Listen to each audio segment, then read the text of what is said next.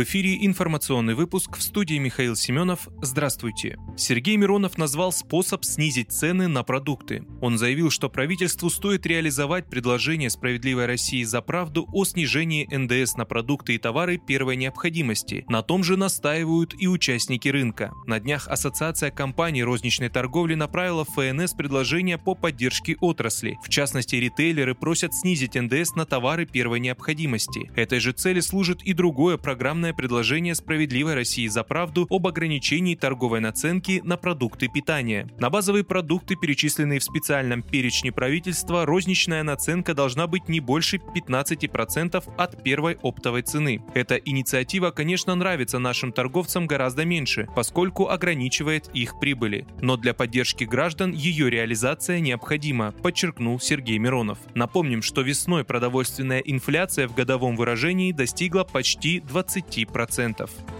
Роспотребнадзор снимает введенные в России коронавирусные ограничения. Роспотребнадзор отменяет в России ранее введенные из-за распространения COVID-19 ограничения. Об этом ведомство сообщило 1 июля. В том числе снимается масочный режим, запрет на работу общепита в ночное время и ряд других мер. Как уточняется, решение принято в связи с продолжающимся снижением интенсивности эпидемического процесса. Так, уменьшение интенсивности заболеваемости COVID-19 наблюдается в стране в течение последних последних четырех месяцев. Снижение заражений отмечается во всех возрастных группах. При этом в 93% подтвержденных случаях инфицирования болезнь протекает в легкой форме или бессимптомно. При ухудшении обстановки по COVID-19 действие ограничительных мероприятий может быть возобновлено, добавили в ведомстве.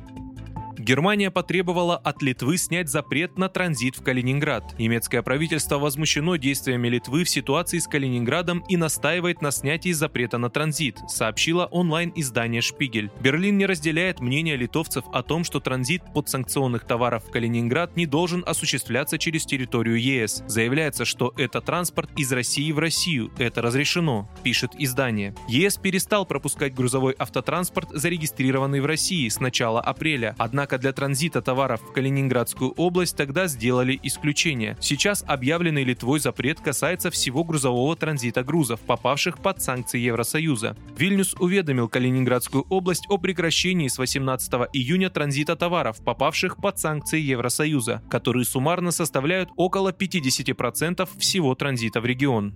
Губернатор Антон Алиханов подчеркнул, что паромный комплекс Калининградской области справится с новыми грузами на фоне решения Вильнюса. Перевозка нефтепродуктов в регион через Литву продолжается. Их транзит не ограничен до 10 августа.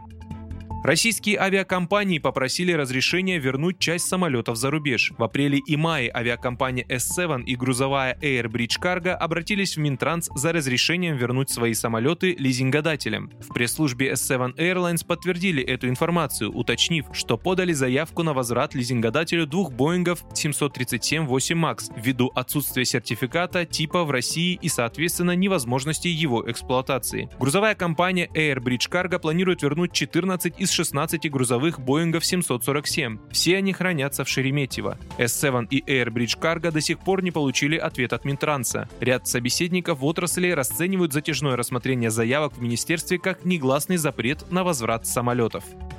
Вы слушали информационный выпуск. Оставайтесь на справедливом радио.